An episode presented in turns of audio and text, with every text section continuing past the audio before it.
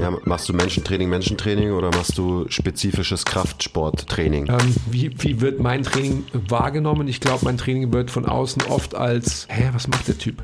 Ein bisschen mehr Offenheit neuen Dingen gegenüber würde uns allen extrem gut tun, weil unser Körper ist immer smarter als wir. Wie sollst du die, die Attraktion, die Faszination für, für Training besser vermitteln als durch eigenes Training? Das geht nicht.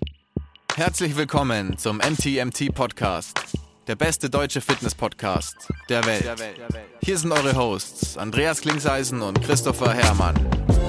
Was bringt dir dein 200 Kilo Deadlift oder dein Sixpack, wenn du dich nicht wie ein Mensch bewegen kannst und es dir am Ende vom Tag eigentlich scheiße geht? Wir geben bessere Antworten auf die Fragen der Fitnessbranche. Für was brauchst du 100 Zertifikate, wenn du keinen Zugang zu deinem Gegenüber findest? Du musst einfach ein Menschenmensch sein. Grundprinzipien sind Systemen einfach immer überlegen. Es geht um Prozessliebe und nicht um Ergebnisorientiertheit. Fitness und Gesundheit sind keine Endziele, sondern sich dauerhaft autoregulierende Prozesse. Wir haben zwar keine Ahnung davon, aber wir reden trotzdem drüber. wir haben uns jetzt gerade beim Kaffee eingefunden und haben uns überlegt, dass wir mal mit einer gewissen Leichtigkeit wieder über das Handwerkszeug sprechen wollen, was uns ja so ausmacht insgesamt als ähm, Trainer, sprich das Training. Das ist verrückt, wir reden heute mal wieder über Training. Ja. Und was wir da selbst so fabrizieren in diesem Training und warum und so weiter. Mhm. Oder? Ja, das machen wir mal. Und was finde ich auch. über Menschentraining, Menschentraining reden. Genau. Und was auch das nicht nur biologisch an positiven Wirkungen mitbringt, sondern auch psychologisch und sozial. Hm. Finde ich. Ja, es, es wird mal wieder Zeit. Gerade weil ja auch Training in deinem und in meinem Leben wieder einen höheren Stellenwert genießt seit ein paar Wochen. Mhm als noch in der Zeit davor. Mhm. Also sprich im ganzen Jahr 2021 bei mir? ja, bei, bei, mir nicht ganz so extrem, aber schon auch so ein bisschen. Ich bin ja immer, ich habe ja immer Angst, so ein bisschen, dass ich auch so ein, so ein Mensch werde, der dann nur noch über Training redet und irgendwie anderen Leuten erzählt, wie das funktioniert, aber der dann selber gar nicht mehr trainiert und so nach und nach aus dem Leim geht. Und der Mensch will ich nie werden. Das ist so, ich wach regelmäßig schweißgebadet nachts auf und bin so aus meinem Albtraum, wo ich so einen fetten Ranzen habe und okay, vorne auf so einer Bühne stehe und über Biomechanik rede, aber halt selber nicht mehr 200 Kilo vom Boden wegkrieg oder so. Das ist. Das möchtest du nicht. Nein, mhm. nein, nein, nein, bitte nicht. Mhm. Nicht jetzt und auch niemals nie. Mhm. mhm. mhm. Also von daher ist gut, dass ich, äh, dass ich endlich wieder so im Training drin bin und auch so wie, wie ich jetzt im Training wieder drin bin. Mhm. Das ist schön. Also ich finde, ich habe ja gerade gesagt, Training ist gleich B, ist gleich aber auch eine positive Beeinflussung natürlich der anderen Buchstaben aus diesem Modell, aus diesem ganz schönen Modell. Ähm, für mich ist es einfach so, dass, dass ich mir, das könnt ihr wahrscheinlich alle nachvollziehen, dadurch, dass ich wieder eine Trainingsroutine habe, und Routine bedeutet im Moment nicht, dass es sehr geordnet ist, was die Inhaltlichkeit anbelangt bei mir. Es ist immer noch ein Ausprobieren und immer noch so ein Testen, weil ich auch in einem anderen Gym trainiere, da können wir gleich nochmal drüber sprechen. Aber weil es so ist, dass, ähm, dass ich halt wieder fixe Zeiten für mich eingeräumt habe, an denen ich trainiere. Und das hat so einen positiven Übertrag für, den, für die restliche Programmierung meines Lebens, ähm, wo man einfach wieder sieht, wie leicht es eigentlich ist, durch, durch eine Intervention alles andere positiv zu beeinflussen. Und das ist wirklich wieder so, ähm, so extrem zu beobachten bei mir, wie, wie gut mir das tut. Und wie durch diese Leichtigkeit jetzt, ich sage jetzt einfach mal, zwischen drei bis fünf Mal mich in der Woche zu bewegen und mir einfach die Zeit rauszunehmen, dass ich sage, okay, ich habe ähm, diese, ich sag mal, drei bis fünf Stunden für mich diese Ordnung des Lebens bringt einfach so unglaublich viel. Bringt bessere Entscheidungen, wie ich mich ernähre, bringt bessere Entscheidungen, wie ich mit der restlichen Zeit meines Tages umgehe, was ich wirklich priorisiere, was keine Wichtigkeit darstellt, ähm, was vorher irgendwie so künstlich als wichtig angesehen wurde. vielleicht auch um nicht zu trainieren und so weiter. Also es ist wirklich sensationell schön. Ja, ist ganz interessant, weil da sind wir ja auch vom Style her ganz unterschiedlich. Eben für dich ist ja Training jetzt wirklich Me-Time und du machst es nicht bei MTMT, sondern du, du bist da für dich selbst. So habe ich auch eine Zeit lang trainiert und ich habe es auch irgendwie gefeiert, aber bei mir ist ja jetzt so, ich trainiere auch wieder mit fixen Terminen, mit einer Regelmäßigkeit, mit sowas ähnlichem wie einem Plan. Ähm, aber vor allem trainiere ich halt auch wieder mit anderen Menschen. Also mit, ähm, mit der Nadja, Shoutout, unserer Praktikantin, die jetzt zweimal in Folge meine Trainingspartnerin war. Der Basti ist auch immer irgendwie am Start und, äh, und so weiter. Und also das ist ja auch so ein, so ein Modus, der, der früher der absolute Standard war. Und dieses gemeinsame Training, das ist halt einfach so stimulierend mhm. fürs Gehirn. Also einfach die, die Gedanken, die man dann irgendwie bekommt im Training, ähm, das heizt die Kreativität wieder an, also einfach irgendwie gute Gedanken über, über Bewegungen, auch wieder biomechanische Konstrukte selber ausprobieren, erproben und so weiter, aber dann auch gerade jetzt äh, im Training mit der Nadja so Dinge erklären und in Anführungszeichen rechtfertigen ähm, müssen vor wem anders ist einfach so wertvoll, mhm. weil man dann eben auch nochmal so ein bisschen hinterfragt, reflektiert, ja, warum mache ich denn die Übung? Warum mache ich denn die Übung so? Wenn du das irgendwie jemandem erklären musst im Prozess des Trainings, dann äh, da werden einfach sehr viele gute Gedanken getriggert und das hat davor so ein bisschen gefehlt. Also da war ich dann, da war ich zu sehr mit der Nase im Buch und äh, zu wenig unter der unter der Hantel einfach. Mhm. Mm, und das hat jetzt habe ich jetzt wieder so eine ganz gute Mischung gefunden und dann ist auch immer so dieses dieses Gefühl so, ah nee, ich muss ja auch noch das machen und das machen und ich muss noch das lesen und mir das Video anschauen und und so weiter. Ähm, das ist so ein Druck, der dann so ein bisschen abfällt, wenn man einfach wieder im Training drin ist. Das ist sehr schön. Also Absolut. Also eben bringt wieder eine gewisse Leichtigkeit des Seins zurück ins, ins Leben. Aber auch eben gerade, was du sagst, also so nach dem Motto, wenn einer spricht, lernen mindestens zwei. Also deine Gedanken so zu formulieren und auch deine, deine Position ähm, situativ untermauern zu können. Also sprich, egal mit wem du sprichst, ähm, auf dem entsprechenden Level quasi einen Dialog führen zu können und zu erklären, warum du das so oder so machst. Das ist ja genau das, um was es geht. Voll. Und das, ich meine, ich mache das auf Social Media ja eh schon irgendwie immer so ein bisschen, weil es auch ein super Tool ist für mich einfach zu lernen. Aber im, im echten Leben ist es dann nochmal was anderes, vor allem eben, wenn du deine Sprache anpassen musst mhm. Ähm, mhm. an dein Gegenüber. Ist geil. Also ich bin, äh, ich bin echt wieder, ich bin wieder voll drin und Training macht auch einfach wieder richtig, richtig Spaß gerade. Wie sieht es dann aus, dein Training? Also ich trainiere gerade ähm, dreimal die Woche. Und ich also du trainierst gerade dreimal die Woche im im, also dreimal die Woche mache ich Krafttraining im Gym, dann habe ich noch ein bis zweimal Basketballtraining und am Wochenende immer noch ein Spiel. Mhm. Das ist so der, der Modus. Und äh, ich habe es wieder aufgeteilt auf Oberkörper-Unterkörper-Split. Total geil ist schon mal. Das habe ich ewig nicht mehr gemacht. Ähm, das macht Spaß. Das heißt, du wirst vermeintlich den Unterkörpertag am Anfang der Woche haben, wenn du am Wochenende das Spiel hast, oder? Also vermeintlich. Vermeintlich, aber mhm. ich habe quasi, also ich habe vier Trainingstage, zwei Oberkörper, zwei Unterkörpertage, ähm, aufgeteilt eben auf drei Tage, wo ich trainiere. Das mhm. heißt, das rotiert, ähm, das rotiert dann so random durch und ist vielleicht auch nicht immer ideal. Also jetzt habe ich, gestern habe ich zum Beispiel meinen Unterkörpertag gehabt, heute habe ich Basketballtraining. Wenn man es jetzt perfekt planen würde, dann würde ich das vielleicht irgendwie umdrehen und mhm. aber es ist auch am Ende wurscht, ehrlich gesagt, ähm, weil erholen kann ich mich genug, weil ich auch einfach sinnvoll trainiere, so was die, die Load, die Trainingsload insgesamt angeht. Ähm, da musste ich mich auch erst wieder dran gewöhnen, aber jetzt bin ich ganz gut drin. Jetzt bin ich so in Woche drei oder vier, so ungefähr. Genau, und das ist so der, der aktuelle Modus. Ich mache auch keine Supersätze, ich trainiere einfach nur in Straight Sets, also so ganz klassisch und das macht einfach, das macht einfach richtig Bock. Ähm, auch nicht so mit so einer klar habe ich eine Zielsetzung, aber halt nicht alles so krass irgendwie auf ein Ziel ausgerichtet, sondern halt wirklich auf den Prozess des Trainings mhm. fokussiert. Mhm. Ähm, weil wenn ich jetzt sagen würde, ja, ich trainiere nur, damit ich im Basketball besser werde, dann müsste ich komplett anders trainieren, realistisch gesehen. Ähm, aber ja, darum geht's mir halt nicht nur. Das Ziel ist irgendwie, dass ich Spaß habe am Training.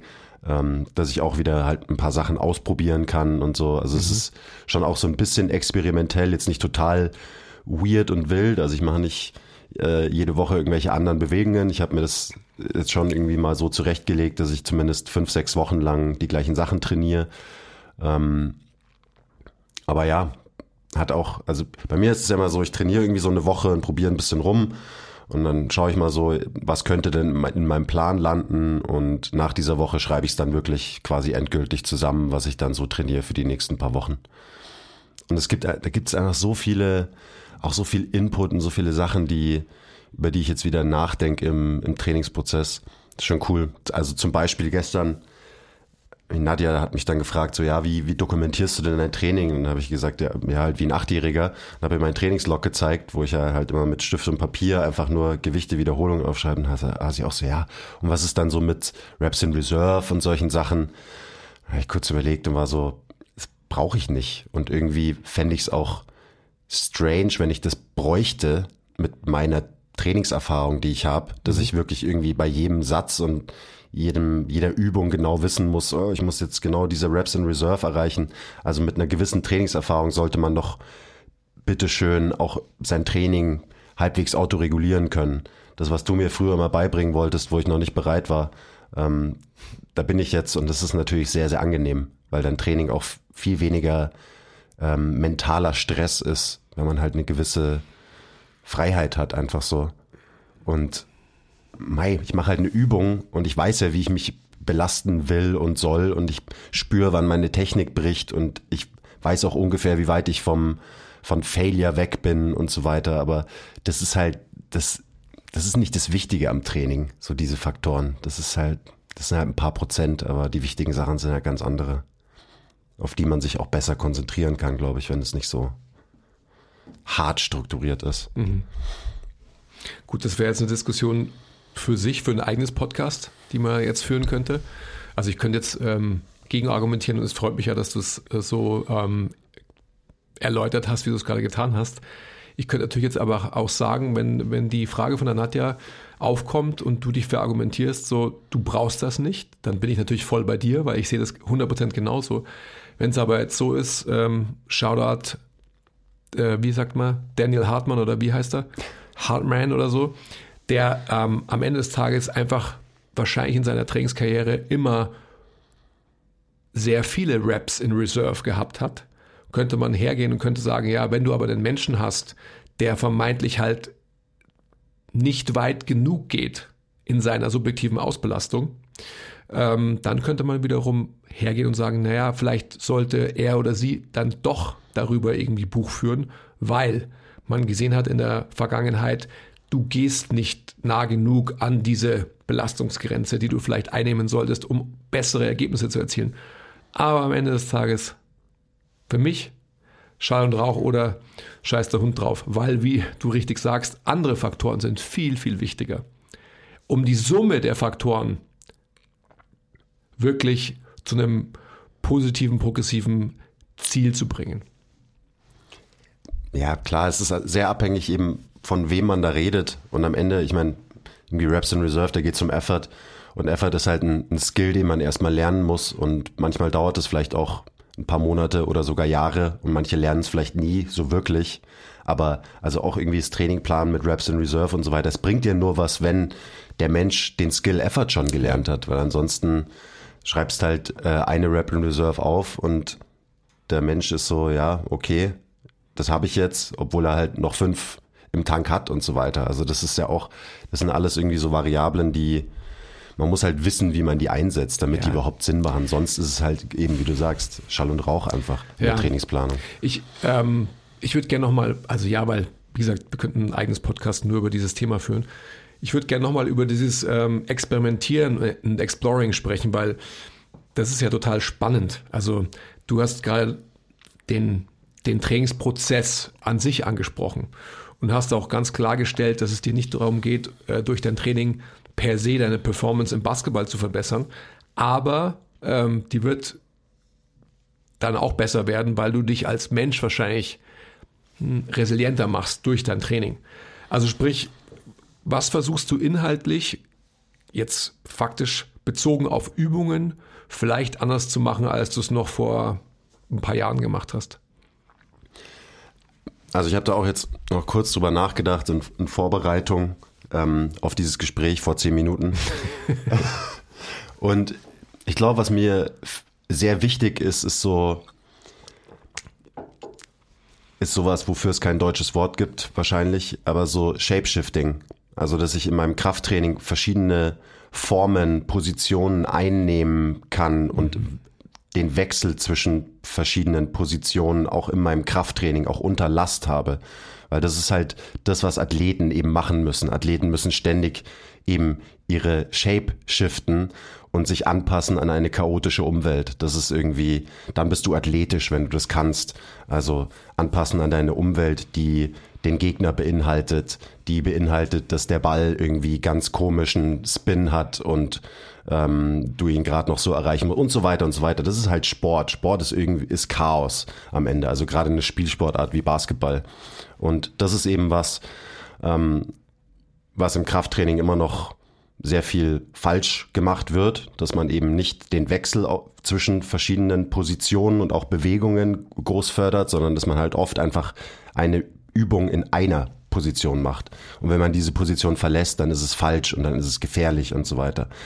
Ähm, was, für, was halt keinen Sinn macht, weil eben im Sport selber wechseln wir die ganze Zeit unsere Position und auch die Belastung auf verschiedene Gewebe, auf verschiedene Gelenke und so weiter. Und das sind einfach Dinge, die will ich halt mehr, mehr in mein Training integrieren. Also einfach ähm, zusammengefasst unterm Strich, ich will durch mein Training variabler werden und mir nicht Variabilität rauben, weil Variabilität ist das, was ein Athlet auf dem Spielfeld braucht, damit er sich nicht wehtut auf der einen Seite und ähm, damit er gut performt auf der anderen Seite. Also halt genau das, wofür man irgendwie Athletiktraining macht oder so.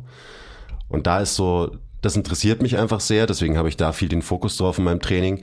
Eben das, was ich eigentlich bräuchte, wäre ein Haufen Cardio-Arbeit, damit ich einfach fitter werde. Das hätte den größten Übertrag, glaube ich, tatsächlich auf, ähm, auf mein, mein Game auf dem Court. Mhm. Habe ich ja keinen Bock drauf. Und ähm, zwei bis dreimal pro Woche durch die Halle büffeln, ähm, das ist für mich die Ausrede, das reicht mir als Cardio und deswegen muss ich es im Gym nicht mehr machen. Ähm, und ja, habe ich ja schon gesagt, mir geht's halt darum, dass ich Spaß habe im Gym. Ähm, und den habe ich halt, wenn ich ein bisschen spielen kann, ähm, wenn ich mich bewegen kann gegen Last und nicht, wenn ich äh, 30 Minuten GA1 ähm, trainiere auf dem Rudergerät oder so. Aber das ist also ganz, ganz viel von meinen Überlegungen eben passieren so unter diesem Mantel von Shapeshifting und stark sein variabel sein in allen möglichen Bewegungen und Positionen und so weiter. Und das ist, da muss man natürlich auch ein bisschen aufpassen, weil am Ende bedeutet es auch nicht, dass ich immer irgendwas komplett anderes mache und so, weil da kann man es natürlich auch schnell mal mit der ähm, Variation so ein bisschen übertreiben, was dann auch wieder kontraproduktiv ist. Also wenn man sich eben auf einem Spektrum bewegt, wo irgendwie extreme Variation auf der einen Seite steht und extreme Spezifität auf der anderen Seite, dann äh, will ich mich auf diesem Spektrum bewegen, von links nach rechts und eben nicht in der extremen Spezifitätsseite festhängen. Das wäre, glaube ich, kontraproduktiv, ist aber immer noch extrem gängig, wenn es um Krafttraining generell, aber auch um Krafttraining für Athleten geht, glaube ich. Und ähm, ja, wie machst denn du das so? Weil am Ende glaube ich, dass, dass da unser Approach ähm, sich schon sehr ähnlich ist inzwischen. Ich wollte auch was, was zu dem sagen, was du jetzt ähm, als letztes gesagt hast. Ich glaube auch, dass, um auf das zu kommen, was du vorhin gesagt hast, wenn man sich dieses Spektrum heranzieht und extreme Spezifität und ähm, zu große Variation, dann ist es, glaube ich, für jemanden, der Effort kann als Skill, ich will jetzt nicht sagen egal, aber wenn du, wenn du weißt, was, was Effort bedeutet, dann kannst du dich auch, ähm, also egal auf welcher Seite, also sprich auch auf der Seite der extremen Variation bewegen und kannst trotzdem immer ein gutes Training haben und nicht nur ein Workout. Weil es im Endeffekt so ist, dass du dich nicht nur müde trainierst, sondern dass du tatsächlich auch, wenn quasi jedes Training anders aussehen würde, weil du halt weißt, wie, wie dein subjektives ähm, Belastungsvermögen sich darstellt, immer die Möglichkeit hast, in der jeweiligen Übung, auch wenn sie neu ist, in Anführungsstrichen, durch die Anreicherung von Trainingssätzen zum Beispiel. Wenn du einfach mit Satz 1 startest und dann halt zwei, drei, vielleicht vier Sätze von einer Übung machst, die vielleicht neu in der großen Variation aufgekommen ist, hast du trotzdem die Möglichkeit, dich an eine subjektive Ausbelastung ähm, zu manövrieren durch den gelernten Effort, dass du trotzdem auch einen großen Trainingseffekt davon trägst. Also ich, ich glaube, dass es auch sehr viel mit Trainingserfahrung zu tun hat, dass man auch in der Randomness, in dem absoluten Chaos trotzdem auch einen guten Trainingseffekt hat und nicht nur ähm, sein System müde macht. Ja. Ähm, und dann ist man bei der Überleitung zu, zu meinem Training. Das ist nämlich so. Das ist ähm, absolut, absolute Randomness. Absolute Randomness, absolutes Chaos. Ähm, aber nur eben was die Inhaltlichkeit anbelangt. Für mich ist es totale Ordnung, weil ich regelmäßig trainiere. Also die Ordnung des Trainings ist die Regelmäßigkeit. Die Inhaltlichkeit des Trainings ist Chaos. Und ich glaube noch Chaos. Ähm, weil ich eben in einem neuen Gym trainiere. Shoutout Max, danke für äh, den VIP-Pass im Elb-Gym bei dir. Ähm, und ich da halt drin bin und gerade so ausprobiere. Also gibt es viele Maschinen und ich habe einfach Bock an Maschinen zu trainieren. Ich habe ähm, Bock zu versuchen, diese Maschinen zu verbiegen. Warum verbiegen? Weil ich mich teilweise in diese Maschinen manövriere, als würde ich sie verbiegen wollen. Also sie nicht so nutze, wie sie wahrscheinlich designt sind, ähm, genutzt zu werden, sondern halt auf eine andere Art und Weise. Und so versuche ich ähm, eigentlich das Gleiche zu machen wie du. Also ähm, ich, ich probiere unglaublich viel aus, verschiedene Möglichkeiten an diesen Maschinen, ähm, verschiedene Möglichkeiten mit den, ich sag mal, herkömmlichen Übungen, die, die wir standardmäßig über, über die letzten Jahre gemacht haben. Also ähm, ich mache mir viele Gedanken über Anlehnung meiner Bewegungsausführungen an, an den Gangzyklus. Ich mache mir viel Gedanken über aus PRI-Richtung kommend über ja, über PEC-Patterns etc. etc. Da will ich jetzt gar nicht so tief eintauchen. Es geht mir einfach darum, dass ich eine Routine finden will, die es wert ist, auch mit einer gewissen Progression zu verfolgen. Und da bin ich auf einem ganz guten Weg. Also ich habe jetzt die letzten Male tatsächlich wiederholt das, das gleiche Training inhaltlich gemacht und habe mich da natürlich dann auch schon von, was heißt natürlich, aber habe mich da von den Gewichten her ähm, auch schon nach oben bewegt, weil ich halt einfach weiß, dass ich das kann, weil der Effort gezeigt hat, das, Punkt, Punkt, Punkt. Und es macht großen Spaß. Und was so die, die Inhaltlichkeit des Trainings anbelangt, ist es eigentlich so, dass ich äh, mindestens drei Übungen kombiniere miteinander und die in so einem, ich will jetzt gar nicht sagen in der Zirkelform trainiere, aber ich mache eine Übung, ähm, wenn ich eine drückende Bewegung mache, dann ist es meistens irgendwie alternierend wenn ich eine Zugbewegung mache, ist es das gleiche oder ich mache es unilateral. Und wenn ich eine Unterkörperübung mache, dann, dann sind es irgendwelche ähm, Single-Leg ADLs beziehungsweise irgendwelche Split-Squat-Varianten. Oder ich mache es so, dass ich, ähm, ich versuche, so, so einen Yielding ähm, Approach zu fahren, dass ich versuche, einfach mein Gewebe dahin zu bringen, dass ich eher eine, eine abbremsende Bewegung trainiere. Also, wenn man es so will, als würde ich quasi halt einen, einen, Gegner haben, auf den ich reagieren muss oder sonst irgendwas und versuche quasi meine Gewebe in, in diese Richtung zu trainieren. Weil mir per se ein, ein Hypertrophie-Stimulus äh, nicht wirklich wichtig ist, ähm, sondern nicht eher, also wie du auch gesagt hast, also wenn du von Shapeshifting sprichst, dann könnte man es vielleicht auch übersetzen, so ich, ich denke in Positionen, also ich denke nicht muskulär, sondern ich denke, wo bin ich schlecht in welchen Positionen was habe ich mir biomechanisch über die letzten Jahrzehnte Krafttraining vielleicht an Bewegungsoptionen geraubt und wie kann ich die wiederherstellen? Ja, Positionen und eben der Übergang und der Wechsel ja. zwischen verschiedenen Positionen. Also wenn es so ist, dass ja, dass ich als, als Extender vermeintlich mein Leben schwerpunktsmäßig ähm, im Fuß eher theoretisch vorne verbringe, dann versuche ich das vermeintliche Gegenteil zu provozieren mit den Positionen, die ich einnehme. Und eben, wie du gerade sagst, Übergänge zu, zu provozieren. Also auch meine Split Squad Varianten zum Beispiel so zu machen, dass ich mir auch wieder Gedanken darüber mache, wo hänge ich wo fest, also welches Bein belaste ich in welcher Phase des Gate Cycles und so weiter und so fort. Das ist schon sehr, sehr dezidiert und vielleicht auch ähm, gar nicht notwendig, aber ich habe gerade Bock, mir Gedanken darüber zu machen. Ja, es macht ja auch total Spaß. Also das ist auch so was, was mir jetzt auffällt, dass man halt, oder dass ich einfach alle möglichen Richtungen, Einflüsse mit einfließen lassen kann in mein Training und dann also ich bediene mich da teilweise so knallharten Hypertrophie ähm, Prinzipien bei der einen Übung, mhm. ähm, lass aber auch noch ein bisschen mit einfließen, dass ich vielleicht Expansion hier in meinem Brustkorb schaffen will dabei und pack das in eine Übung und dann habe ich eine Übung, die extrem am Gangzyklus orientiert ist, wo ich aber eben auch drüber nachdenke über so dieses Yielding versus Overcoming, also wo ich dann auch ein Element einbaue, wo ich mehr Kraft absorbieren und abfangen muss, als eben nur Kraft erzeugen gegen einen Widerstand und pack das so in eine Übung. Es fällt mir manchmal so auf, weil dann eben kommt so die Frage so, ja und wie, was hat, was hat die Übung, was hat die Bewegung, so was das jetzt mit dem Gangzyklus, und da bin ich dann manchmal so, bei der Übung denke ich überhaupt nicht über den Gangzyklus nach, aber bei der Übung extrem mhm. oder bei der Übung denke ich überhaupt nicht drüber nach, wie ich atme, aber bei der Übung hat das einen Fokus für mich und so weiter. Also es sind so diese ganzen ähm, Konzepte, mit denen man sich so theoretisch tief beschäftigt hat und die ich inzwischen auch gut verstehe, ähm, das kann man dann einfach geil anwenden, aber man muss nicht immer alles auf alles anwenden. Das ist so, eben, man muss nicht sein ganzes Training und jede Bewegung nach dem Gangzyklus richten, aber es gibt halt manche, da macht es einfach total Sinn und dann gibt's wieder. Und auch Bock halt. Äh, ja, ja, total. Und dann gibt's eben Übungen, da denke ich über den Faserverlauf von einem Muskel nach und mhm. wie ich den am besten treffen kann, damit ich ihn am besten zum Hypertrophieren bringen kann, wo mir der Rest komplett egal ist. Und dann eben gibt's wieder was, wo ich ein, wo ich vielleicht auch mal eine Prep mache. Dann gibt's ein Konzept wie so Delayed Knee Extension, was ähm, ganz stark eine andere Übung beeinflusst, wieder so in diesem athletischen Kontext. Und also wo man dann halt einfach am Ende theoretisch zumindest ähm, alle möglichen biomechanischen Adaptionen irgendwie schaffen kann durch Übungen, die einen halt insgesamt besser machen.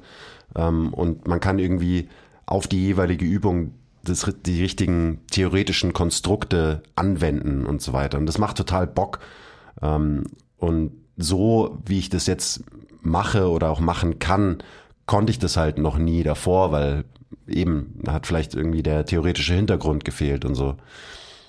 Ja, auch das Schöne ist ja, dass, wie du es gerade beschreibst, dass du verschiedene, ich nenne es mal Blickwinkel in einen vereinst und aber so weitläufig schauen kannst, dass du eben nicht nur durch eine Linse schaust und alles 100% nur durch diese eine Linse auch determinierst in deinem Training, sondern eben alle, alle, alle Blickwinkel zulässt.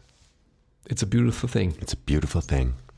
Zum Beispiel auch, ich mache gerade so ein ähm, Restorative Arm Training heißt es von Angus Bradley, Shoutout, so ein Programm, was ich mir geholt habe. Und das ist halt einfach nur Armtraining, Bizeps, Trizeps, was aber darauf ausgerichtet ist, dass du eben ähm, deine Bewegungsoptionen verbesserst. Mhm. Also gerade jetzt so auf die Schulter bezogen dann. Da bin ich auch so ein bisschen am Experimentieren, dass du halt mal deine Range of Motion checkst, bevor du eine Übung machst und danach nochmal ist die Range of Motion mehr geworden. Also in so einem Table-Test zum Beispiel, da probiere ich ein bisschen rum, ähm, was sehr interessant ist, weil eben das Ziel sollte, glaube ich, sein, wenn man Menschentraining, Menschentraining macht, das Training Bewegungsoptionen erweitert ähm, oder mindestens eben nicht raubt, nicht verringert, ähm, was man aber halt oft macht, wenn man einfach klassisches, nenne ich es mal, Krafttraining betreibt. Mm, und solche Dinge, also das, das ist auch noch so ein Element in meinem Training, dass ich halt ich habe meinen eigenen Plan und dann mache ich aber, trainiere ich hinten raus immer noch Arme nach einem vorgefertigten Programm, das jemand eben geschrieben hat und wo jemand anders sich Gedanken macht, wo ich aber auch eben selber so ein bisschen mit drum experimentieren kann. Also von daher sind es echt viele Einflüsse, ähm, aber es ist auch überhaupt nicht, es ist überhaupt nicht too much oder so. Es ist keine Überforderung deswegen, ähm, im Gegenteil, sondern gerade das bringt den Spaß und die Leichtigkeit ins Training, dass man eben nicht gebunden ist an irgendwas, sondern sich so ein bisschen ausprobieren und austoben kann. Ist geil.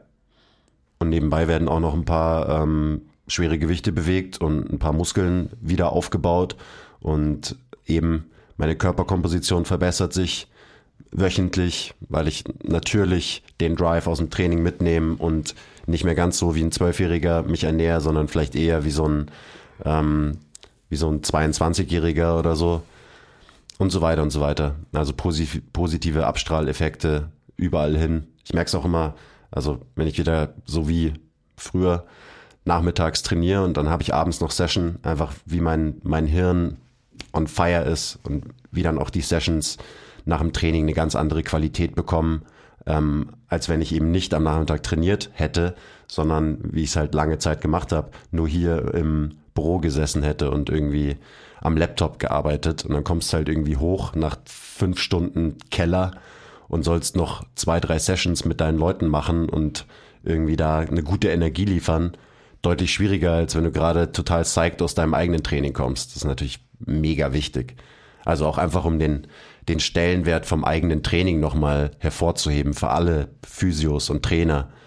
Nicht nur was das Lernen natürlich über Training und Bewegen und Biomechanik angeht, sondern auch einfach die ganze positive Energie, die freigesetzt wird und die dann wieder Abstrahleffekte hat aufs P und auf deinen sozialen Umgang eben mit deinen Kunden oder auch einfach nur mit deinen Kollegen und so. Das ist schon signifikant. Ja, und auch, hey, halt so, oder? Am ja, Ende des klar. Tages. Aber halt so, wie, wie sollst du die, die Attraktion, die Faszination für, für Training besser vermitteln als durch eigenes Training? Das geht nicht. Also, du hast es ja gerade selber beschrieben. Du sitzt hier für fünf Stunden und ähm, hast dann noch die Aufgabe, ne, einen Menschen ähm, diese Anstrengung, diesen Stress, Training irgendwie positiv weiterzugeben. Du wirst sicherlich eher auch eine lethargische ähm, Slack-Haltung mitbringen, wenn du quasi hier vier Stunden geslackt hast, ja, ähm, als wenn du halt zeigt, aus deinem eigenen Training kommst, wo du auch noch vielleicht irgendwas erfahren hast und gesagt hast, so, wow, stimmt, so habe ich noch nie drüber nachgedacht und mach mal bei der Bewegung dies und jenes und so weiter. Also diese verdammt vital importance of under the bar experience, ähm, die, die man einfach nur so gewinnen kann. Also kein Textbook kann dir das beibringen. Alles, was dazu gehört. Ich habe letztens meinen, weiß gar nicht, wo ich es gesehen habe, aber halt irgendwo bei WhatsApp geguckt und da ist mein, da hat man ja so einen Status und der Start, mein Status und mein Bild sind natürlich seit x Jahren schon das gleiche. Und mein Status ist under the bar und habe ich das so gesehen, dann war ich so, ja, endlich bin ich auch mal wirklich wieder so richtig under the bar. Mhm. Mhm. Ja, absolut. Ich meine, diese ganzen Abstrahleffekte, ich habe es ja für mich auch äh, schon formuliert, die sind halt einfach, die sind einfach klar. Und jeder, der, der mal regelmäßig trainiert hat, dann aufgehört hat, aus Gründen XY und dann wieder zurückkehrt, der wird einfach genau die gleiche Erfahrung beschreiben können. Wie wertvoll und wie sinnstiftend das Ganze ist. Ich würde gerne nochmal von mir sprechen. Ja, ich wollte ich wollte wollt fragen, wie, ähm, wie dein chaotisches, sehr variables Training auch so wahrgenommen wird in so einem Umfeld, wo du jetzt eben trainierst. Da kann ich gleich drauf eingehen. Ich, ähm, ich würde gern so meinen Hauptfokus körperlicher Art nochmal kurz erklären. Ähm, das sind zwei Dinge. Das ist sagittale Kontrolle, also frei nach dem Motto proximale Stabilität für distale Variabilität. Ähm, wer das noch nicht versteht, der sollte sich äh, Webinare von, von dem Typen hier anschauen. Da wird das alles erklärt, diese ganzen Prinzipien. Oder Gruppenmentorship machen ähm, im März, März, im März. Im März startet unsere zweite Gruppe Shameless Plug. Okay, mach weiter. Genau. Ähm, das zweite ist, dass ich vor allem, also jetzt einen, einen fokussierten Fokus darauf lege, dass mein, mein Brustkorb, der einfach halt jahrzehntelang ähm, auch in der extendierten Position festhing, dass ich das erreiche, dass der in eine echte Retraktion kommen kann. Und das ist so mein Hauptfokus vom Training. Also als Grundlage für alles sagittale Kontrolle, ähm, die ich aber mittlerweile, glaube ich, ganz gut erworben habe und umsetzen kann, also in jegliche äh, Leistungserbringung. Ähm, und nicht nur mit ähm, homöopathischen Dosierungen ähm, in der Belastung, sondern durchaus in höherer Belastung, für mich höher. Aber vor allem der Fokus eben darauf, dass, dass bei allen Übungen und vor allem bei Zugbewegungen ähm, der Fokus auf einer Retraktion im Brustkorb liegt, um einfach mal zu sehen, wie, wie das subjektive Empfinden, die Möglichkeit der, der Steifheit, sage ich jetzt einfach mal, der eingeschränkten Rotationsfähigkeit, wie sich das verändert, slash hoffentlich verbessert. Und das bringt mich dann auch ähm, zur Überleitung auf deine Frage. Also ähm, wie, wie wird mein Training wahrgenommen? Ich glaube, mein Training wird von außen oft als, hä, was macht der Typ? Ja, das ist, glaube ich, so die Frage, die, die viele, ähm, die mich da so trainieren sehen, irgendwie in so einer Sprechblase über dem Kopf irgendwie haben. Verstehe ich auch total, weil ich eben, wie angesprochen, Maschinen, die dort stehen, komplett anders nutze, weil ich mich in, in Seilzugbewegungen komplett anders positioniere. Das muss total weird für, für viele aussehen. Ist es für mich selbst ja auch, weil ich es ja ausprobiere und einfach versuche, ähm, durch Constraints, die ich ähm, dazu nehme, mich in Körperpositionen zu manövrieren und vielleicht auch zu, ja,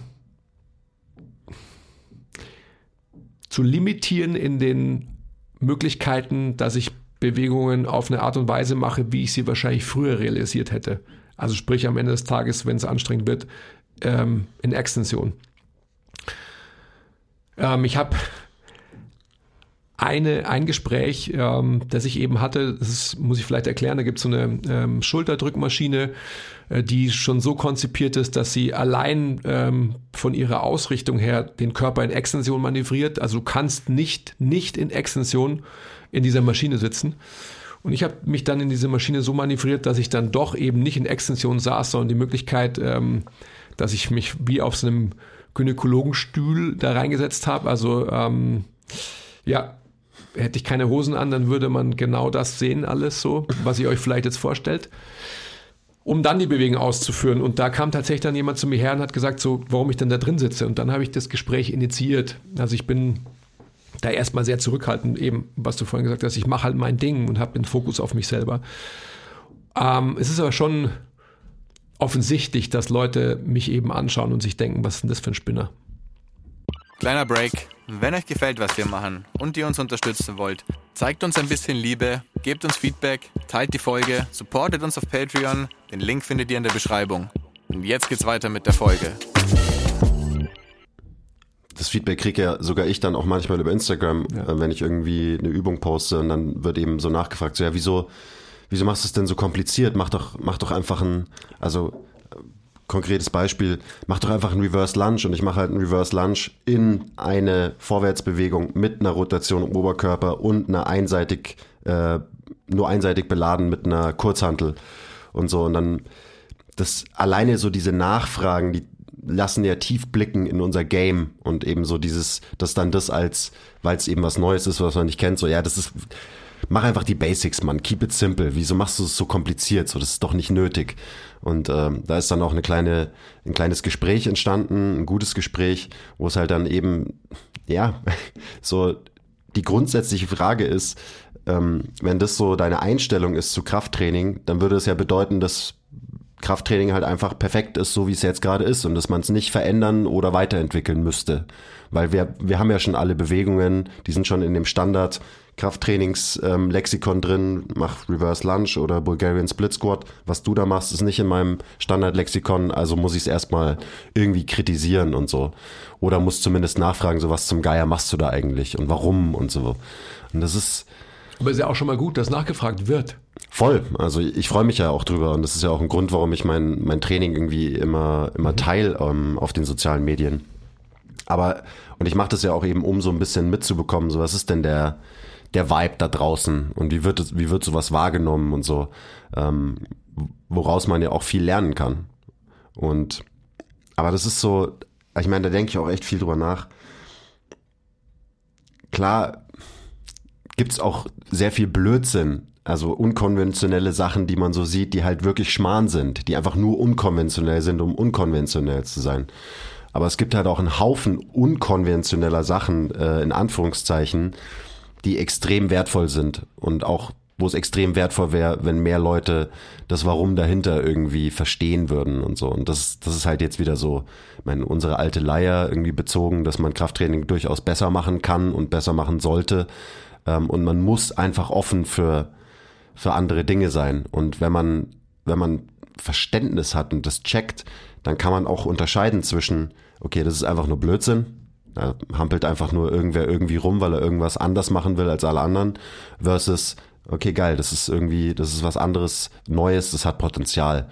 Ähm, und ja, wie gesagt, wir predigen es immer wieder, aber ein bisschen mehr Offenheit äh, neuen Dingen gegenüber würde uns allen extrem gut tun, weil es einfach viele kleine Bubbles gibt, die sehr, sehr festgefahren sind in ihrem Approach, was Training angeht.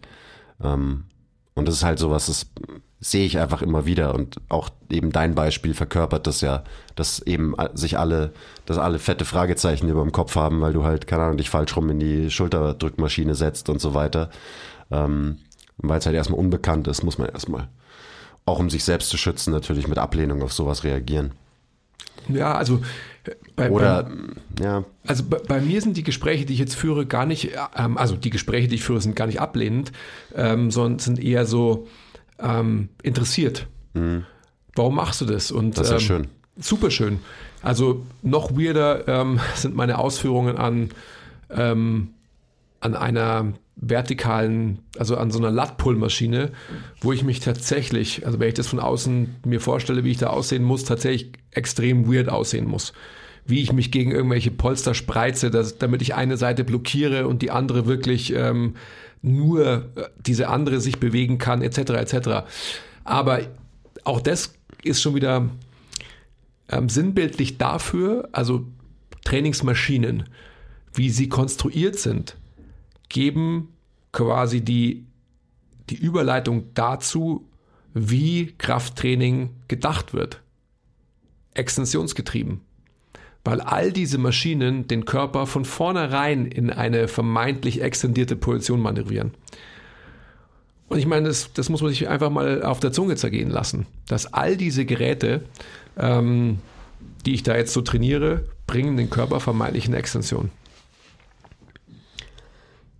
Ja, und vor allem nageln sie dich wahrscheinlich meistens eben wieder in einer Position fest. Ich, so dieses ganze eben Wechsel aus Positionen, verschiedene Positionen, Shapeshifting und so, vielleicht damit man sich auch irgendwie was drunter vorstellen kann.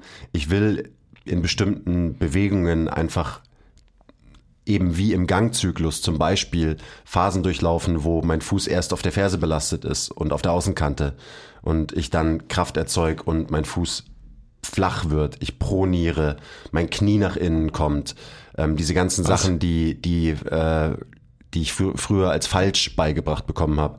So die jetzt, und das ist teilweise ein bisschen weird, ähm, weil es immer noch hier hinten im Hirn drin steckt, dass, dass du es nicht darfst. Und jetzt muss ich quasi aktiv drüber nachdenken, dass ich diese Bewegung ich will sie eher zulassen, als sie aktiv zu forcieren, mhm. was aber schwierig ist, weil mein dummes Menschengehirn mir da manchmal im Weg steht, weil halt immer noch irgendwo festhängt, so, naja, nee, du musst ja dein Knie nach außen schieben und du darfst, der Fuß darf nicht flach werden, du darfst nicht pronieren, das ist alles böse und so. Ist teilweise echt ein bisschen strange, also jetzt zum Beispiel bei meinen Headfield Squats, wo ich halt einfach, ich probiere so wenig wie möglich willentlich zu beeinflussen, wie sich zum Beispiel meine Knie bewegen, dass sie nach innen kommen und so. Aber ich, auf der anderen Seite will ich auch nicht meine Knie nach innen forcieren, sondern ich will es passieren lassen, ja. weil halt so einfach eine normale Kniebeuge halt funktioniert. Das ist halt normale menschliche Bewegung und eine gute, richtige Biomechanik. Aber ja, man hat sich selber schon so ein bisschen verbaut manchmal. Das, also es ist, du weißt glaube ich, was ich meine, oder? Ist dieses, dieser komische, dieses komische, ja, ich will, dass es einfach normal, mein System sich normal organisiert, aber man denkt ja aktiv drüber nach und dadurch steht man der normalen Selbstorganisation quasi schon irgendwie so ein bisschen im Weg. Mhm. Ähm, das ist ganz interessant. Und dann, also ich mache es dann meistens so, dass ich mir, ich richte den Fokus auf eine Sache und da konzentriere ich mich drauf und dadurch geht der Fokus von anderen Arealen so ein bisschen weg. Also jetzt zum Beispiel bei meinen Headfield Squats konzentriere ich mich nur auf den Druck auf meinem Fuß und wie sich mein Fuß bewegt. Und dadurch, dass ich den Fokus quasi nur auf meine Füße gelenkt habe, ähm, muss ich gar nicht mehr groß drüber nachdenken, was meine Knie machen und die können dann machen, was sie halt machen sollten. Mhm. Sprich, sie kommen nach innen, dann kommen sie wieder nach außen und ich durchlaufe einfach eine, eine normale Kniebeuge. Also so gehe ich da so ein bisschen ran, dass ich mir teilweise bei sehr komplexen Sachen, wo komplexe Bewegungen, viele Bewegungen irgendwie gleichzeitig passieren und passieren sollen, also Rotation in, Brustkorb, Oberschenkel, das Becken, das sich mitbewegt und so weiter und so weiter, ähm, das erreiche ich eben, indem ich mich stark auf einen Faktor konzentriere. Und oft ist so ähm, Druck auf den Füßen, wie ich meine Füße belaste, ist, ist da sehr sinnvoll, weil wenn das quasi gut abläuft, dann organisiert, organisiert sich das System ja auch die Kette nach oben irgendwie wahrscheinlich gut.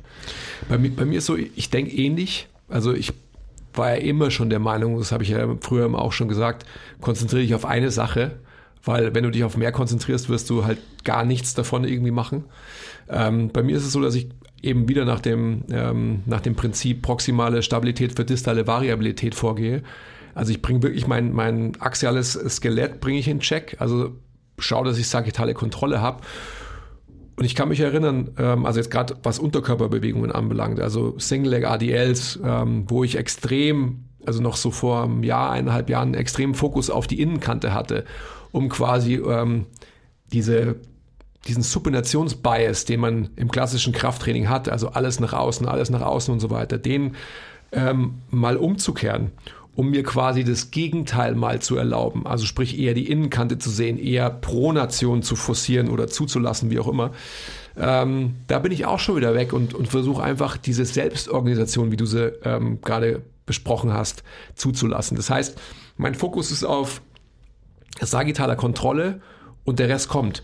Also noch vor einem Jahr oder so hätte ich quasi bei meinen Unterkörperübungen, ähm, ob jetzt in, im Yielding oder im Overcoming, ähm, darauf geachtet, dass ich eigentlich immer den, so einen Innenkanten-Ponations- Tendenz irgendwie festgehalten hätte.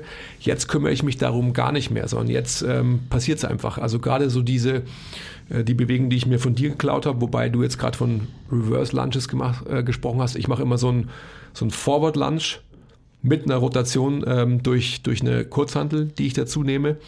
Und da merke ich halt extrem, wie der Wechsel zwischen Supination, Pronation, Supination entsteht. Also wirklich wie im Gangzyklus. Also ich bremse in diese Bewegung in Supination, ähm, ja, in Supination, also ähm, weil mein, mein ganzes System eher in so eine außenrotierte Position gebracht wird, allein schon durch die Gewichtskraft der Hantel. Dann in der Kraftrealisation, also in Phase 2, wenn man so will, bin ich in, in einem extremen Innenrotations- Bias, also die Innenkante, also Pronation wird forciert, um dann quasi wieder in eine Außenrotation zu kommen. Abhängig von der, ähm, von der Phase meines Ausfallschritts. Und mache mir darüber gar keine Gedanken, aber es ist einfach so schön, das zu sehen, ähm, dass wenn du ein, eine Position, also sprich für mich eben ähm, die sagittale Kontrolle, wenn du die hältst, dass das andere sich von selber organisiert. Und das ist ein so einer der größten Fehler, den, der immer noch gemacht wird, dass man immer sein System in bestimmte Richtungen zwingt und immer, also eben die, die großen.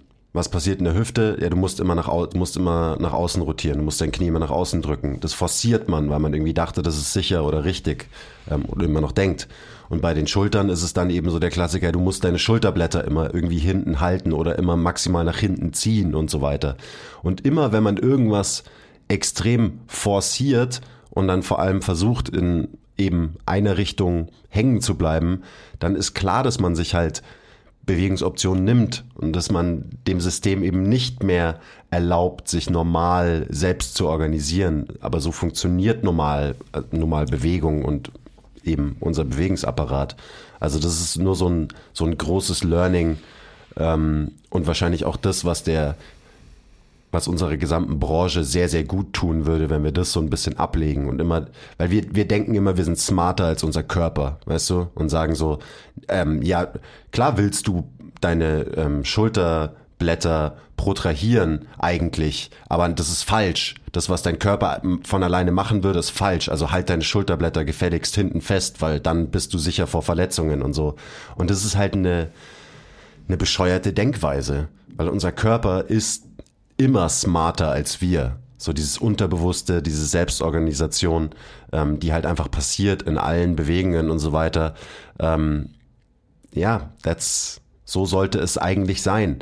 Und natürlich muss man manchmal Dinge forcieren und Sachen irgendwie neu lernen, wenn es irgendwelche Störungen in Bewegungsmustern äh, gibt, sage ich jetzt mal. Ähm, aber auch da muss man halt einfach mit, einer, mit sinnvollen Bewegungen dran arbeiten, dass sich das System wieder selbst organisieren kann.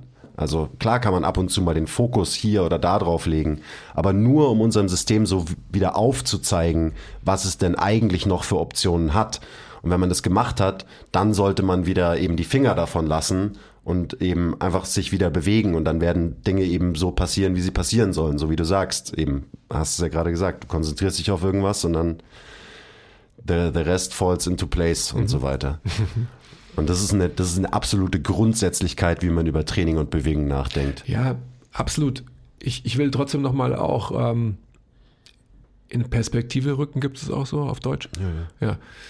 Ähm, dass das extensionsgetriebenes Training oder halt ähm, die Knie irgendwo hinzubringen, die Schulterblätter irgendwo hinzubringen, das hat natürlich seine Berechtigung, wenn, wenn man halt eine Leistung hinterherläuft, logischerweise.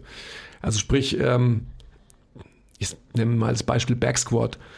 Das wirst du vermeintlich, wenn du das leistungsgetrieben trainierst, genau in dieser Erbringung, in die, mit dieser Bewältigungsstrategie trainieren müssen. Ab einem gewissen Gewicht, um einfach eine Rigidität und ist gleich Sicherheit ins System zu bringen. Ähm, das, das will ich gar nicht in Frage stellen. Ganz im Gegenteil, das ist da vonnöten, würde ich sagen. Die Frage ist generell, ähm, für wen ist das wichtig? Wie immer. Ich meine, wir wiederholen es da ähm, in jedem Podcast, glaube ich, aber das sind einfach so die Zusammenhänge, die, die wir uns vor Augen halten müssen und die wir verstehen müssen. Dass es dann einfach ganz klar ist, dass ein Backsquat äh, macht halt ein olympischer Gewichtheber, es macht natürlich ein Crossfitter etc. etc. Ähm, aber wer, wer muss es sonst noch machen? Ja. Also, ja, machst du Menschentraining, Menschentraining oder machst du spezifisches Kraftsporttraining? Genau. Wenn du ein Kraftsportler bist, dann ist es das eine. Aber ja, und das ist dann auch immer in diesen Diskussionen, die ich führe, in diesen Gesprächen so. Das ist eine Grundsätzlichkeit, die muss jeder verstehen, sonst ja. kann ich mich mit diesen Menschen gar nicht unterhalten. Ja, und das ist die Schwierigkeit, aber das ist einfach genau, da müssen wir hinkommen, dass wir das halt differenzieren können ja. und wissen. Weil ähm, wir, wir haben von, viel von Chaos gesprochen. Wenn es so ist, dass Bewegungen auch nicht standardisiert sind, dann stellen sie Chaos dar. Und wie willst du Chaos kontrollieren? Der Mensch will immer kontrollieren. Und gerade als Trainer wollen wir ja irgendwie kontrollieren können, auch als Selbsttrainierende, so quasi, was ist dann auch richtig? Weil man will ja auch Sachen richtig machen. Man will ja auch die Sicherheit haben, dass man den Menschen nicht wehtut durch Training. Verstehe ich alles. Ähm, ich, ich, denke, dass einfach die Selbstorganisation des Menschen so viel Fähigkeit hat, ähm, sich eben sicher, geschützt selbst bewegen zu können, dann kommen wir und oktroyieren von oben Bewegungen drauf, die wir sogar noch beladen mit externer Last, die vermeintlich sogar zu hoch ist, ähm, die überhaupt nicht sinnvoll ist. Das ist eine weitere Diskussion, die da angestoßen werden kann oder muss. Also sprich, wie stark muss überhaupt jemand sein? Also wie, wie viel Gewicht, wie viel externe Last muss jemand ähm, bewegen oder bewegen können?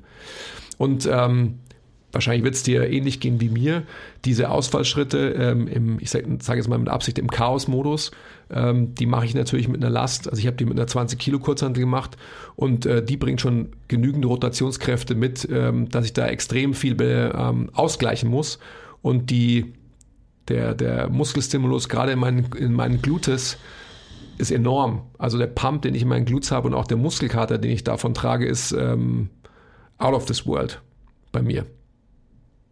Was ich damit nur sagen will, ist, dass wenn man im System die Möglichkeit der, der Selbstorganisation gibt, dann wird es sicherlich so sein, dass natürlich die Gewichte, die man bewegt, auch geringer sind als die, die man, wenn man sich nur linear äh, hoch und runter bewegt.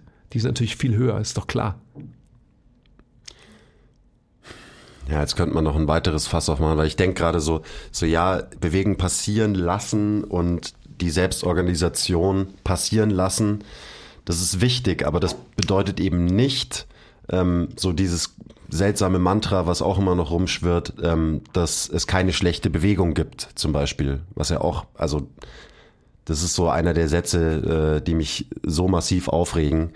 Also ich verstehe, was dahinter steckt, ich verstehe die Narrative, die dahinter steckt. Und so sollte man es zum Beispiel auch eben seinen Kunden eigentlich kommunizieren, natürlich.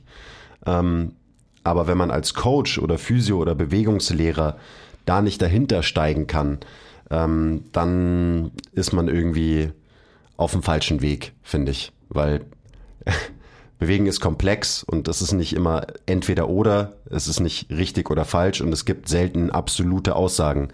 Aber es gibt keine schlechte Bewegung, ist halt eine absolute Aussage, die absolut keinen Sinn macht. Also das ist immer so, und das ist schwierig, das Leuten irgendwie einfach zu erklären. Also gerade dann irgendwie, wenn du halt so ein bisschen auf Instagram mit jemandem hin und her schreibst, so, ey, erklär das mal in ein paar Sätzen, so wie das zusammenpasst.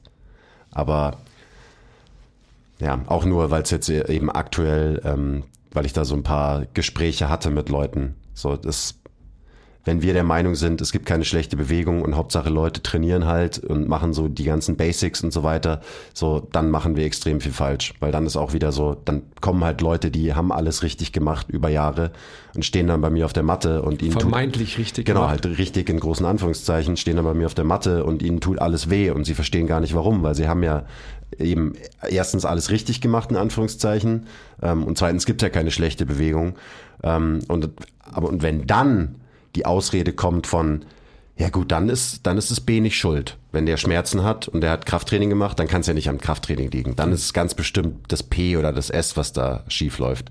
So, ah ja, mh, klar. Deswegen hat dem Menschen auch nichts wehgetan, bevor er angefangen hat zu trainieren. Und jetzt fünf Jahre später ähm, tut ihm alles weh. Macht total Sinn, was du da erzählst. Also ja, man muss mal ein bisschen, bisschen differenzierter an die Sache rangehen, als eben es gibt keine schlechte Bewegung und wir verlassen uns nur auf die Selbstorganisation des Systems. So kann es natürlich auch nicht funktionieren. Man muss es immer ein bisschen differenzierter betrachten als das auf jeden Fall. Ja, das ist so eine komische Diskrepanz manchmal zwischen diesen beiden Approaches, ähm, die sich eben auch nicht so leicht erklären lässt. Ist mir jetzt nur aufgefallen, deswegen wollte ich das nochmal unterstreichen. Ja, aber Training geil. Ich finde auch. Also ich habe total Bock. Gerade eben so diese, um, um wieder so eine subjektive hm, Erfahrung, so ein Erlebnis irgendwie nochmal zu erklären. Gerade so diese Rotationsfähigkeit, die ich halt lange nicht hatte oder halt sehr eingeschränkt hatte, ähm, durch die Zugbewegungen vor allem, das macht am meisten Spaß bei mir. Also da wirklich mein, mein Brustkorb oder halt generell meinen ganzen Körper in Position zu manövrieren und auch einfach zu sehen, wo kann ich mich gut bewegen, wo kann ich mich frei bewegen, wo habe ich das Gefühl, dass wirklich meine Rippen, ähm, also gerade rechts in der mittleren bis tiefen BWS, dass ich da die Möglichkeit habe, wieder zu expandieren. Ähm, weil das ist ein Punkt, wo ich immer das Gefühl habe, so, da kriege ich, da kriege ich auch keine Luft rein. Und dieses Areal zu, in den Fokus zu bringen, das macht am, das macht am aller, allermeisten Spaß. Und diese ganzen Zugbewegungen dann eben frei nach dem Motto, mach jede Übung zur Bauchübung, auch noch genau dahin zu bringen, dass sie sehr, sehr atemdeterminiert ist. Um, ähm, it's a beautiful thing. Also der ganze Körper fühlt sich einfach gut an. Ja. Das ist wirklich gut. Dann auch wieder so ein bisschen so ähm, die Asymmetrie des, des Menschen irgendwie in Account zu ziehen und dementsprechend quasi von vornherein einfach den, die Unterscheidung zu treffen, ziehe ich links oder ziehe ich rechts und dementsprechend mein System in andere Positionen zu shiften. Ja, das ist gerade das, was mich umtreibt. Das ist noch so ein, eben bei dir noch ein großer Faktor, der auch mit in den Denkprozess einfließt. Die Asymmetrie, das ist sowas, da, da mache ich mir nicht ähm, viele Gedanken aktuell. Also zumindest nicht für mich selbst. Ähm, ja, ich glaube, sonst würde mein, mein Kopf auch irgendwann explodieren. Aber es ist, also klar, es ist auch irgendwie was, was so im Hintergrund noch so ein bisschen mitschwingt.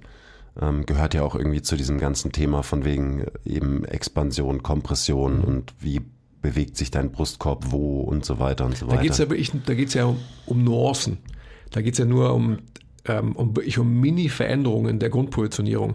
Also sprich, wenn ich mir vorstelle, dass ich die linke Seite eher schließen will und die rechte Seite vermeintlich eher aufmachen will, dann heißt es ja nicht, dass ich ähm, die eine auf Biegen und Brechen ja mehr kontrahieren will als die andere, aber da geht es einfach um eine, um eine eine klein differenzierte Veränderung der Ausrichtung meines ganzen Körpers in eine Position. Und, ähm, und das spüre ich einfach. Also spüre ich einfach unterschiedlich in der Ausführung. Und das ist halt super. Ich probiere auch tatsächlich gerade, weil du sagst, so du, dein Fokus ist immer sagittale Kontrolle. Das ist für mich zum Beispiel aktuell nicht mehr so ein großer Fokus. Also natürlich will ich immer noch, jetzt wenn ich zum Beispiel ADLs mache, irgendwie Spannung in meinem Oberkörper haben und so mehr oder weniger, also zumindest fange ich jede Bewegung irgendwie gestackt an. Aber dann liegt auch da mein Fokus gar nicht so sehr darauf, weil eben auch letztens so jemand dann geschrieben hat, so ja, du hast ja schon ganz schön viel Bewegung auch in deiner Wirbelsäule während deinen ADLs und so weiter und so was ist da, was ist der Hintergrund? Also ich musste mich dann quasi rechtfertigen dafür, dass halt meine Wirbelsäule sich ein bisschen bewegt bei ADLs. Da habe ich zurückgeschrieben so, ja, es wäre ganz schön traurig, wenn ich unter der Last nicht meine Wirbelsäule ein bisschen bewegen könnte und also weil ich da nicht mehr so drauf achte oder vielleicht sogar das Gegenteil ab und zu ähm, also betont zulassen will, dass ich zum Beispiel aus einer eher geflexten Rundenposition komme und mich dann eher in eine gestreckte Position begebe, jetzt zum Beispiel bei diesem Ausfallschritt und so weiter, das sind halt auch Sachen, ähm, das gehört auch zur Variabilität. Auf dem, auf dem Spielfeld, da hältst du nicht eine Sekunde den Stack oder so, sondern da bist du immer dynamisch im Oberkörper und das sind auch so Sachen, die, die ich irgendwie mehr zulasse und dann schaue ich mir natürlich auch immer gerne so die Videos an. Die, also ich filme mich ja sehr, sehr viel selber beim Training und eben zum Beispiel, wie viel Variabilität habe ich denn jetzt in, durch so einen Satz in der Wirbelsäule?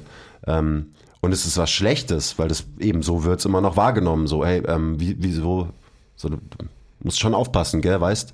Und so, ja, es, eben, und es wäre wirklich traurig für mich, wenn ich so krass aufpassen müsste.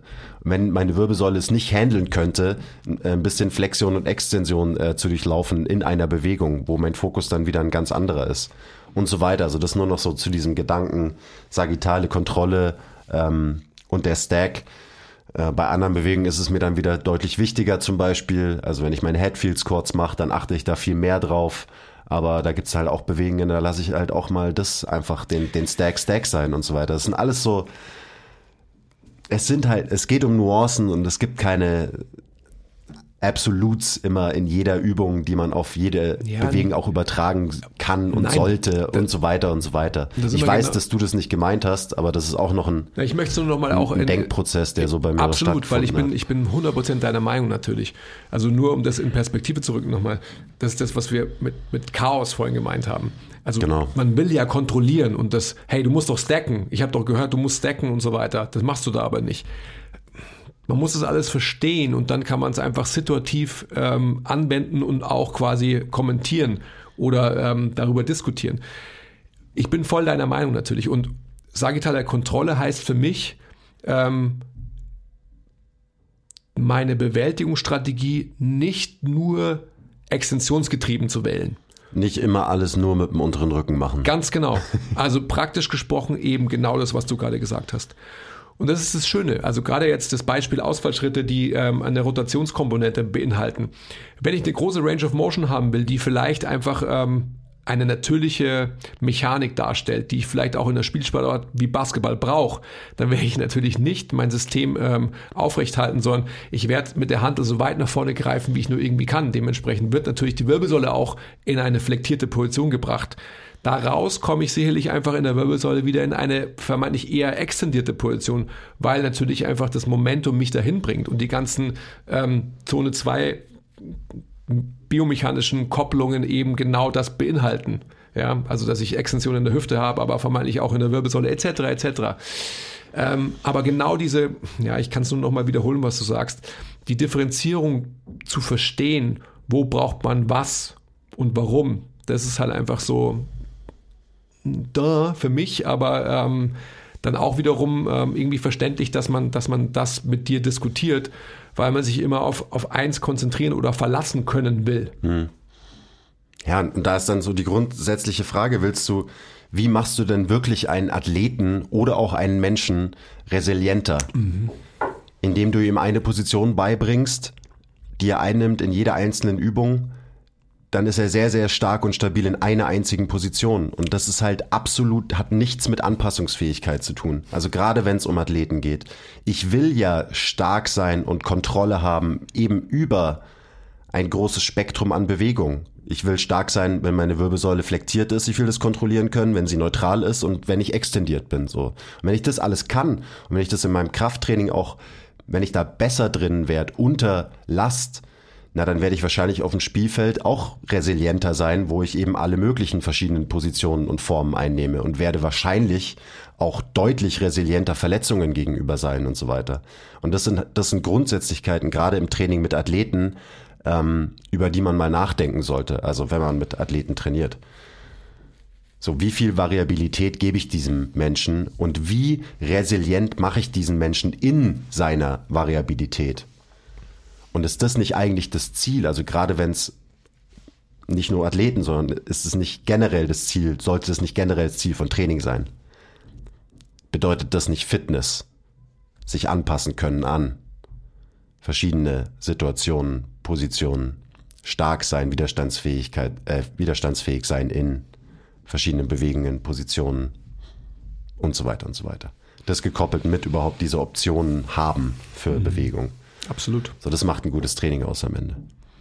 Ja, aber da, also, das haben wir auch schon ein paar Mal gesagt, Und das produziert Savages. da muss Training schon noch einige Schritte nach vorne machen. Ja. Oder das Verständnis für Training und für die Möglichkeiten, die wir durch Krafttraining haben. Unbedingt. Und, ähm, und welche, welche absolute, welche Ziele irgendwie angedacht werden. Was sind die Wichtigkeiten, die man verfolgen sollte? Ja, die Möglichkeiten von Training, die sind so mannigfaltig wie das Leben. Okay, das Wort zum Sonntag beendet den heutigen Podcast. Haben wir eh schon ganz schön lange gesprochen, ja? Für, Voll, das, ja. für das, dass du eigentlich nur Das wird ein kurzer, aber ist halt auch einfach ein geiles Thema, Mann. Ja, absolut. Ist auch schön, wenn man mal drüber reden kann, ähm, über die ganzen Sachen, über die man eh die ganze Zeit nachdenkt. Definitiv. Like, subscribe und so, oder? Ring Like, the bell. subscribe, Gibt es noch? Ring the bell? Algorithmus, Kommentar, die Bell könnt ihr auch ringen. Könnt uns eine Bewertung auf Spotify geben. Unsere Sachen kaufen. Genau. Und ähm, ja, danke dafür. Bis zum nächsten Mal. Okay, bye.